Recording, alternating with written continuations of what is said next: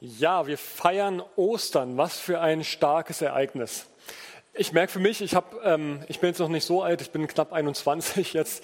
Äh, ich merke, je älter ich werde, desto mehr bewegt und berührt mich Ostern.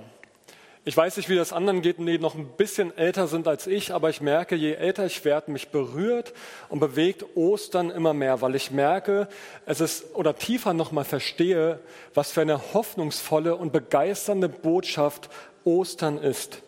Und zwar eine Botschaft, die unsere Welt so unglaublich bitter nötig hat. Und als Kind nimmt man natürlich vieles Leid nicht so richtig wahr. Das ist viel abgeschirmter. Man guckt mit Kindern auch nicht Nachrichten oder dergleichen. Aber als Erwachsener nimmt man es viel, viel sensibler wahr und stellt fest, unsere Welt bei aller Sicherheit, bei allem Schönen, was wir haben, es gibt so unglaublich viel Zerbruch, so viel Dunkles, Schmerzverzerrtes, Gewalttätiges, Ungerechtes, da ist so vieles, was wir nicht handeln und sortieren können. So vieles, wo wir sagen, wer schafft darin endlich mal Ordnung? Und Ostern ist wie so ein Kontraakzent. Das ist wie das Fest der Freude. Und zwar nicht, weil plötzlich alles besser ist, sondern es erinnert uns daran, dass es einen Grund zur Erleichterung gibt, einen Grund zur Dankbarkeit, einen Grund zur Hoffnung gibt, weil da etwas aufwartet, etwas kommen wird, was viel größer ist und alles einmal überstrahlen wird. Und das müssen wir uns mal vor Augen führen. Die Bibel sagt, die einmal alles überstrahlen wird, was wir hier gerade erfahren, erleiden und erleben. Was ich damit meine, darauf komme ich später nochmal. Zugleich ist das Osternfest aber auch das Fest, worüber die Welt den Kopf schüttelt. Also was da gefeiert wird, muss man ja erstmal in den Kopf reinkriegen. Oder bei manchen geht es am Kopf vorbei, direkt ins Herz. Aber hey, wir feiern, dass ein Toter auferstanden ist. Darüber schüttelt doch die Welt den Kopf. Vielleicht schmunzelt der ein oder andere, vielleicht lacht auch jemand drüber. Im besten Fall ist jemand neugierig und sagt, ey, erklär mir mal genau nochmal, was du da eigentlich glaubst. Ein Toter steht auf. Erklär mir mal, wie das medizinisch und nach all den unseren aktuellen Erkenntnissen möglich sein soll, dass wenn jede Vitalfunktion aus einem Körper für längere Zeit, drei Tage, weg ist, dass der wieder auferstehen soll.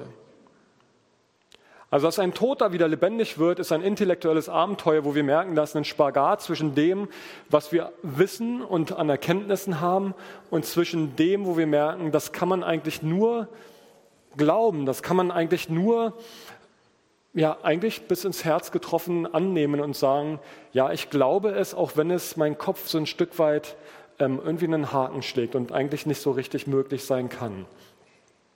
Und zugleich möchte ich für all diejenigen eine Bresche heute Morgen schlagen, die immer vielleicht eher Ostern und Weihnachten in den Gottesdienst stehen. Denn Gratulation, im besten Fall hast du immer genau die wichtigsten Themen gehört, die es in der Bibel eigentlich gibt. Weihnachten, Gott geht aufs Ganze, er wird Mensch und er signalisiert und bringt diese eindeutige Botschaft in die Welt, ich liebe euch und ich gebe euch alles, was ich habe und bin. Mit meinem ganzen Leben mache ich mich klein und komme zu euch. Ich habe Weihnachten an Ostern eingebaut. Okay. So, und dann gibt es Ostern und das ist diese große Botschaft, dass Gott noch viel weiter geht. Er wird nicht nur Mensch, sondern er gibt sein eigenes Leben, damit er uns Leben geben kann. Und da wird schon ein bisschen haarig, weil wir wissen, da geht es nicht nur darum, dass jemand sein Leben gibt, sondern genau genommen wird da ja jemand ermordet. Und nochmal genauer, nicht nur einfach ermordet, er wird hingerichtet, wird beschrieben als Schuldiger, als Verbrecher. Und der Haken an der Geschichte ist, und da wird es unbequem, er ist unschuldig. Also wir feiern an Ostern die Hinrichtung eines unschuldigen Mannes.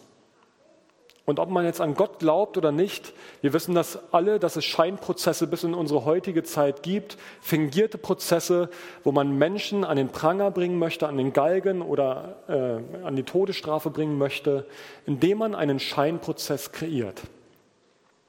Ja, und da wird die Geschichte unbequem, weil Jesus einem Scheinprozess zum Opfer fällt und er wird hingerichtet, er wird getötet, er wird ermordet und im Endeffekt ist es ein Skandal. Wir feiern an Ostern einen Skandal, eine Tragödie, eine himmelschreiende Ungerechtigkeit, weil eine Gerichtsbarkeit zur damaligen Zeit komplett versagt hat. Und dieser Skandal ist knapp 2000 Jahre alt, aber er hat eine Aktualität und eine Wichtigkeit bis ins Heute hinein, dass die Kirchen seit 2000 Jahren jedes Jahr Ostern feiern. Wir feiern Ostern. Wir feiern ein ungerechtes Urteil an Jesus Christus. Und ich glaube, dass wenn du heute noch nicht vorhattest, Jesus kennenzulernen und ihn bisher nicht kanntest, dann ist heute der beste Zeitpunkt, diesen Jesus kennenzulernen. Wenn du Jesus nicht kennst, ich lade dich ein, einfach offen zu sein, auch wenn manches skurril klingt, Tote stehen auf und so weiter. Aber horch mal hinein. Ich glaube, da steckt eine Botschaft drin, die die beste Entscheidung, zur besten Entscheidung führen kann, heute zu sagen, ich will diesen Jesus kennenlernen, damit er meinem Leben einen Unterschied macht. Warum aber jetzt nochmal genau Ostern? Ostern heißt in der jüdischen Geschichte im Hebräischen Pessa und ist einer der wichtigsten Festtage des Judentums. Und das Passafest erinnert die Juden immer wieder daran, dass sie aus, dem, aus Ägypten heraus, dem Land, wo sie versklavt waren, von Gott herausgeführt worden sind in die Freiheit. Sie feiern die Befreiung aus der ägyptischen Sklaverei. Das heißt, Ostern ist das Fest der Befreiung. Und jetzt könnte man sagen oder du sagen, ja, wozu brauche ich denn Freiheit? Ich lebe in Deutschland, ich kann mich frei bewegen, ich habe kein Tempolimit auf der Autobahn, ich kann überall hin, wo ich will. Also ich bin doch komplett frei.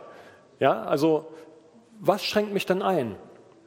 Und vielleicht sagst du sogar, dir ist es egal, was andere über dich denken. Ich bin davon frei. Mir ist auch egal, was mein Chef von mir will. Ich mache einfach meinen Job nach Schema F und Hauptsache, ich kriege mein Gehalt am Ende. Aber Hand aufs Herz, wir, wir sind nicht frei. Und jeder von uns weiß es, wenn er ein bisschen tiefer hineinguckt, nicht nur in dieser Oberfläche des alltäglichen Lebens. Jeder von uns kennt die Situation, dass er Dinge tun möchte, die er eigentlich nicht tun möchte. Gab es jemand, der in den letzten 40 Tagen, es gibt ja diese 40 Tage ohne, auf irgendwas verzichtet hat? Gab es da jemand? Wahnsinn, fast die Mehrheit. Okay. Also, es gab ein paar vereinzelte Leute, die haben in den letzten 40 Tagen verzichtet. Ähm, ich habe es auch in den letzten Tagen versucht und ich habe gemerkt, mir fiel es so unglaublich schwer. Ich liebe Süßigkeiten, wie viele von euch wissen, und ich habe versucht, auf Süßigkeiten zu verzichten und es fiel mir unglaublich schwer. Und das Beispiel ist super banal und äh, man mag darüber schmunzeln, weil man sagt, ich habe ganz andere Probleme. Aber anhand allein dieser banalen Süßigkeiten kann ich locker die Ableitung auch in andere Bereiche meines Lebens ziehen und ich denke ihr auch, wo wir feststellen, wir sind nicht frei. Wir sind nicht frei davon, uns mit anderen zu vergleichen. Wir sind nicht frei davon, immer wieder rüberzuschielen, was hat der andere, was kann der andere, wie weit ist der andere im Leben. Oder wir suchen gerne immer wieder die Schuld beim anderen, wie ein Automatismus. Der andere muss doch schuld sein und meine Weltsicht ist doch die richtige.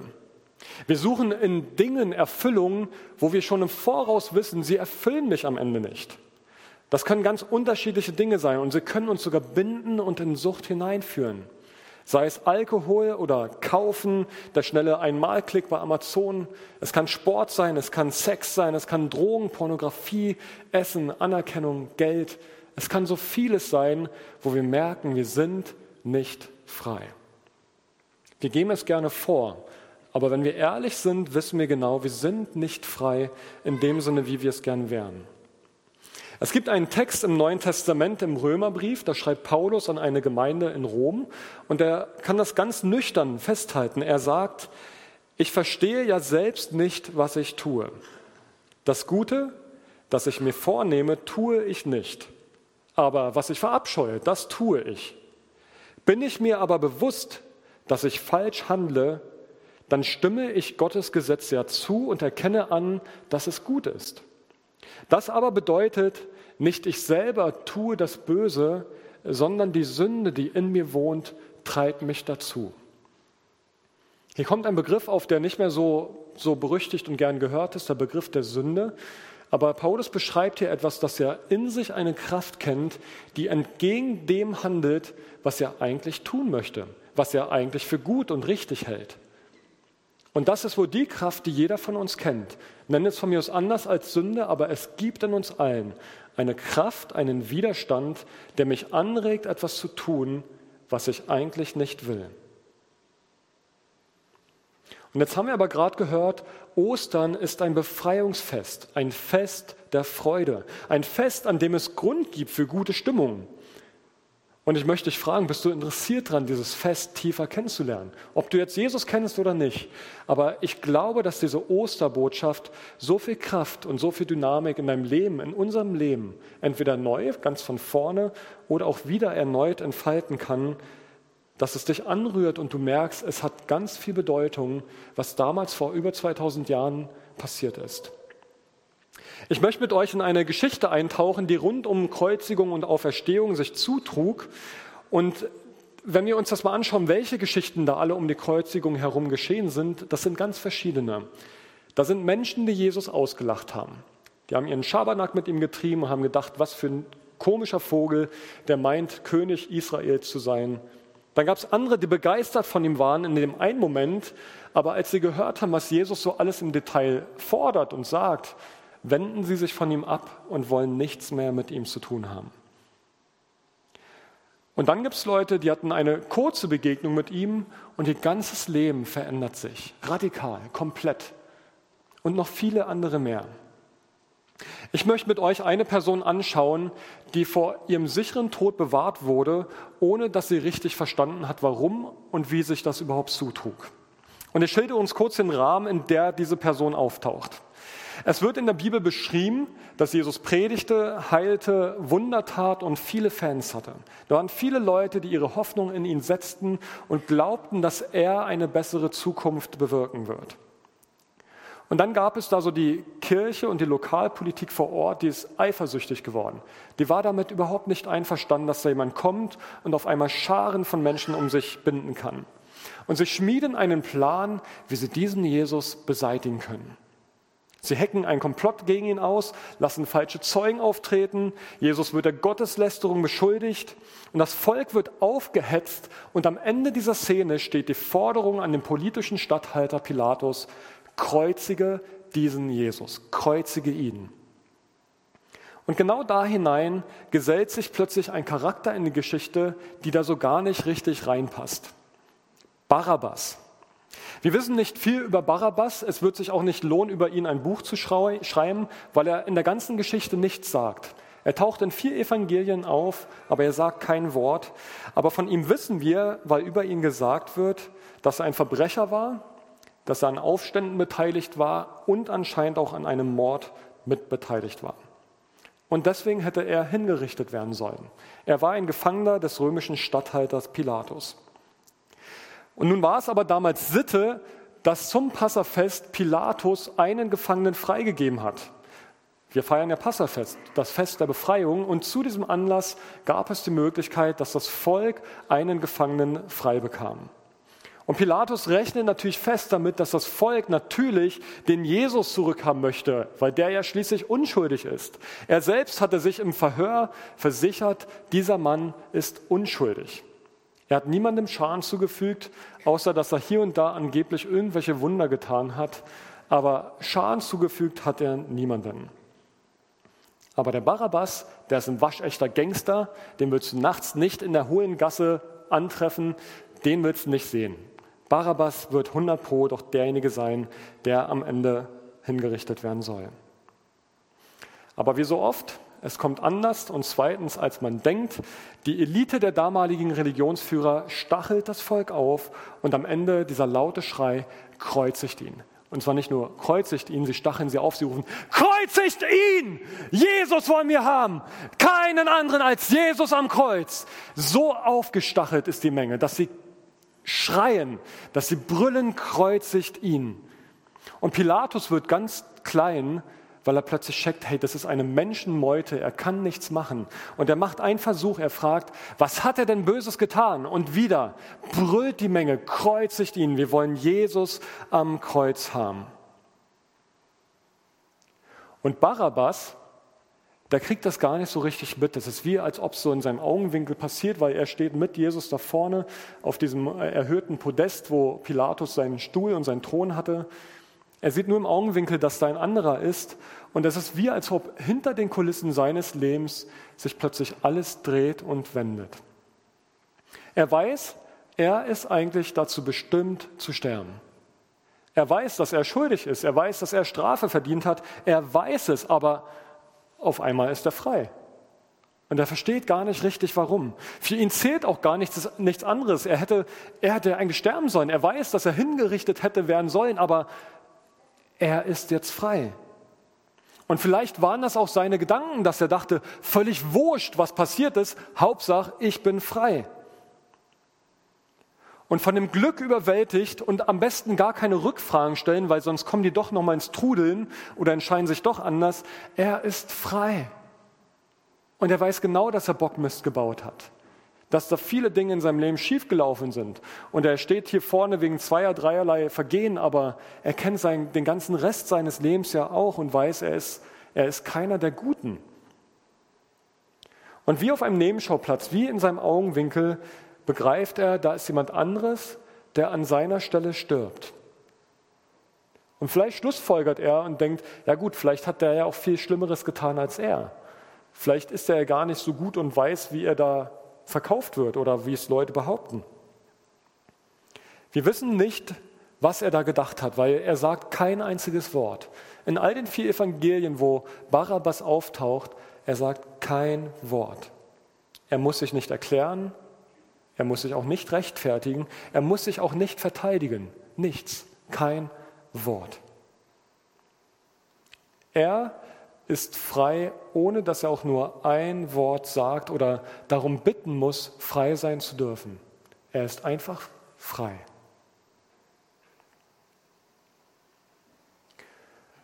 Man könnte meinen, Barabbas ignoriert Jesus. Also er ignoriert das Geschehen, dass jetzt irgendein anderer Typ hingerichtet wird, von dem jeder weiß, dass er eigentlich unschuldig ist. Jesus stirbt, aber es interessiert Barabbas nicht. Für ihn zählt, dass er frei ist. Er lebt, weil Jesus stirbt. Er hat sein Leben zurück, weil da ein Unschuldiger seines lässt, ob er das jetzt weiß oder nicht. Und wenn wir uns die Geschichte von Barabbas mal vor Augen führen, dann erklärt sich an dem Beispiel von Barabbas das ganze Evangelium. Evangelium heißt gute Nachricht. Und die gute Nachricht, die Barabbas hat, da ist jemand, der meine Strafe trägt. Da ist jemand, der meinen Platz einnimmt. Barabbas ist angeklagt, er wird für schuldig befunden, soll dafür bestraft werden, aber es gibt jemand anderes, der tritt an seine Stelle. Und von Barabbas wird nicht überliefert, dass er sagt, hey, danke Jesus, Mann, eigentlich habe ich es ja verdient. Oder, ey, danke, Mann, und jetzt viel Glück für alles Weitere, sondern nein, gar nichts. Er sagt nichts. Er lacht Jesus auch nicht aus. Nichts. Er nimmt Jesus schlicht einfach nicht wahr, weil er in seinem Tunnel ist, dass er frei ist. Es würde zu weit führen, das alles nochmal herzuleiten, warum das mit der Kreuzigung alles, woher das kommt und auch vom Alten Testament. Da könnt ihr mich gern persönlich nochmal fragen nach dem Gottesdienst. Aber der Punkt ist hier eigentlich, wie ist das bei dir eigentlich? Diesen Jesus, den, den, hast, den kennst du vielleicht nicht. Aber da hat etwas stattgefunden hinter den Kulissen deines Lebens, was du vielleicht noch nie so für dich realisiert hast, aber es gilt deinem Leben. Und Jesus verlangt von dir nicht, dass du dich rechtfertigt, rechtfertigst oder erklärst oder verteidigst, sondern er ist einfach für dich gestorben. Ob du davon jetzt Notiz nimmst oder nicht. Und im Endeffekt das Ansinnen von Gott ist, er möchte dich frei machen von all dem, was dich abhält, damit du Gott als den guten und verlässlichen Vater kennenlernen kannst. Und da gibt es ganz unterschiedliche Dinge. Ich habe es eingangs gesagt, ganz unterschiedliche Dinge, die uns von Gott abhalten. Da gibt es, die Bibel nennt es Sünde, nennt es Schuld, eine Kraft, die dich abhält von Gott. Es kann aber auch Angst sein, die dich die ganze Zeit von Gott abhält, wie so ein Deckmantel über dir, dass du sagst, ich komme von dieser Angst nicht weg. Angst vor Menschen, vor Gott, vor Krieg, vor Zerbruch und Verlust. Vielleicht sind es Verletzungen oder Wunden. Vielleicht Menschen, die sich Christ genannt haben, aber mit dir umgegangen sind was keinen Christen ausmacht. Vielleicht bist du verletzt von Gott oder auch von anderen Menschen. Etwas, was dich davon abhält, daran zu glauben, dass es einen Gott gibt, der gut und verlässlich ist. Ostern ist deswegen ein Fest, weil wir feiern, dass Gott uns unsere Schuld, unsere Angst und unsere Schmerzen abnimmt. Wir feiern, dass er derjenige ist, der an unsere Stelle tritt und du musst dich dafür gar nicht rechtfertigen. Du musst dich nicht erklären. Wir feiern Ostern, aber auch noch aus einem anderen Grund. Wir feiern Ostern, weil die Kreuzigung nicht das Ende ist, sondern der Anfang. Jesus ist auferstanden am dritten Tag. Wir feiern Ostern, weil wir glauben, dass Jesus nicht nur gestorben ist, sondern auferweckt wurde. Und das ist der Teil, wo alle Welt vielleicht den Kopf schüttelt, aber der für mich der zentrale Punkt ist, ob wir Hoffnung haben oder nicht Hoffnung haben. Weil wenn Jesus vom Kreuz, vom Tod auferstanden ist, auferweckt wurde, dann haben wir die Hoffnung, und das ist das, was Gottes Wort beschreibt, dann haben wir die Hoffnung, dass der Tod nicht das Letzte ist. Wir glauben, dass die Hoffnung darauf, dass Jesus auferweckt wurde, der Garant dafür ist, dass es ein Leben gibt nach dem Tod. Und mit dem Glauben und der Gewissheit darüber, dass Jesus auferweckt wurde, haben wir Grund, eine fröhliche Hoffnung zu haben, die sich all dem Schmerz, all dem Tod, allem Krieg, allem Verlust und Zerbruch entgegensetzt und weiß, da gibt es etwas, das kommt ganz am Ende und das wird fröhlich und freudvoll sein. Und um es noch zugespitzter zu formulieren, wenn Jesus nicht auferweckt wurde, dann ist alles umsonst. Dann wäre alles umsonst. Und dann könnten wir alles hinniederreißen, wir könnten in alle Welt hinausstreuen, auf unsere Arbeit, in unsere Familien. Dann wäre alles umsonst. Paulus formuliert das ganz spitz. Er sagt, wir verkünden alle übereinstimmend, dass Gott Christus von den Toten auferweckt hat. Und da schreibt er an die Gemeinden in Korinth, wir können da einige von euch behaupten, eine Auferstehung der Toten gibt es nicht. Wenn es keine Auferstehung der Toten gibt, dann kann ja auch Christus nicht auferstanden sein. Wäre aber Christus nicht auferstanden, so hätte unsere ganze Predigt keinen Sinn. Also ich könnte jetzt Amen sagen und gehen. So hätte unsere ganze Predigt keinen Sinn und euer Glaube hätte keine Grundlage. Mit Recht könnte man uns dann vorwerfen, wir seien Lügner und keine Zeugen Gottes. Wenn aber Christus nicht von den Toten auferweckt wurde, ist euer Glaube nichts als Selbstbetrug und ihr seid auch von eurer Schuld nicht frei. Ebenso werden auch alle verloren, die im Glauben an Christus gestorben sind. Wenn der Glaube an Christus uns nur für dieses Leben Hoffnung gibt, sind wir die bedauernswertesten unter allen Menschen. Wenn dem so wäre, dann wäre alles Käse. Es macht keinen Sinn. Alles, was wir investieren, alles, wofür du lebst, all dein Beten, alles Kokolores, alles sinnlos, weil dann, dann können wir gehen, dann können wir einpacken. Aber Paulus fährt dann fort und entfaltet und sagt, aber wir glauben ja, dass Christus auferstanden ist. Und weil Christus auferstanden ist, haben wir diese Hoffnung auf ein Leben nach dem Tod. Haben wir eine Hoffnung im Hier und Jetzt, in aller Schwere, in aller Herausforderung. Und ganz klar, so etwas zu glauben ist nicht von mir aus möglich. Es ist etwas, was nur möglich wird, wenn du Gott begegnest. Und genau dazu wollen wir einladen heute Morgen. Lass dich auf diesen Gott ein.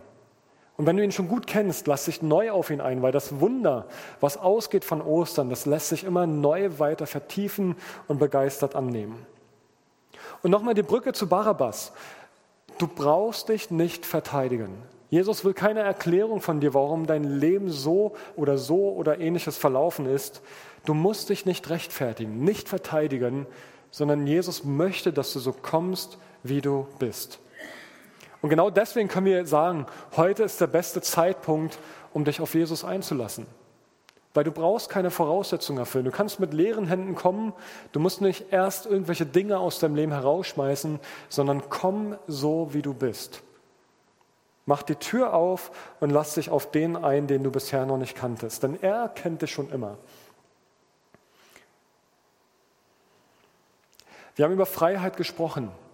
Und wenn es einen gibt, der dir Freiheit geben kann, ist das allein Jesus. Und ganz viele Leute, die in dem Raum sitzen, die haben das erlebt, dass sie sagen können, ja, Jesus ist meine Freiheit. Vielleicht nicht Freiheit von allem, was du in deinem Leben noch immer hast, aber Freiheit von der Selbstanklage, schuldig zu sein, Freiheit von Angst, Freiheit von den Dingen, die dich binden. Ich möchte dir zum Ende dieser Predigt ein Angebot machen, dass du gleich im Folgenden etwas mitbeten kannst. Und wenn du heute Morgen spürst, dass das Schuld oder Schmerz oder Angst in deinem Leben ist, Wenn du Trennung zu Gott spürst und dich angesprochen fühlst, dann hast du die Gelegenheit, jetzt in einem Gebet mit zu antworten.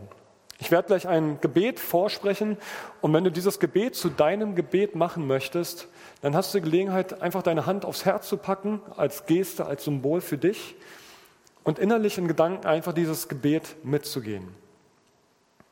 Ich werde das Gebet vorsprechen und ich lade dich ein, mach die Augen zu, ist egal, wer links und rechts von dir sitzt. Und es zählt einfach nur für dich, dieses neu mich auf Jesus einzulassen oder vielleicht heute das allererste Mal auf Jesus zuzugehen. Ich bete mit uns.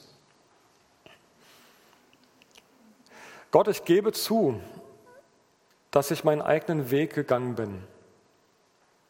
Und das tut mir leid. Bitte vergib mir. Bitte hilf mir umzukehren von all den Dingen, die falsch sind und mich festhalten. Danke, dass du meinen Platz eingenommen hast. Danke, dass du am Kreuz für mich gestorben bist. Danke, dass mir vergeben ist und ich frei bin von aller Schuld. Und ich nehme diese Vergebung jetzt an. Bitte komm in mein Leben, ganz neu, das erste Mal, bitte komm in mein Leben und leite mich. Ich danke dir, Jesus. Amen.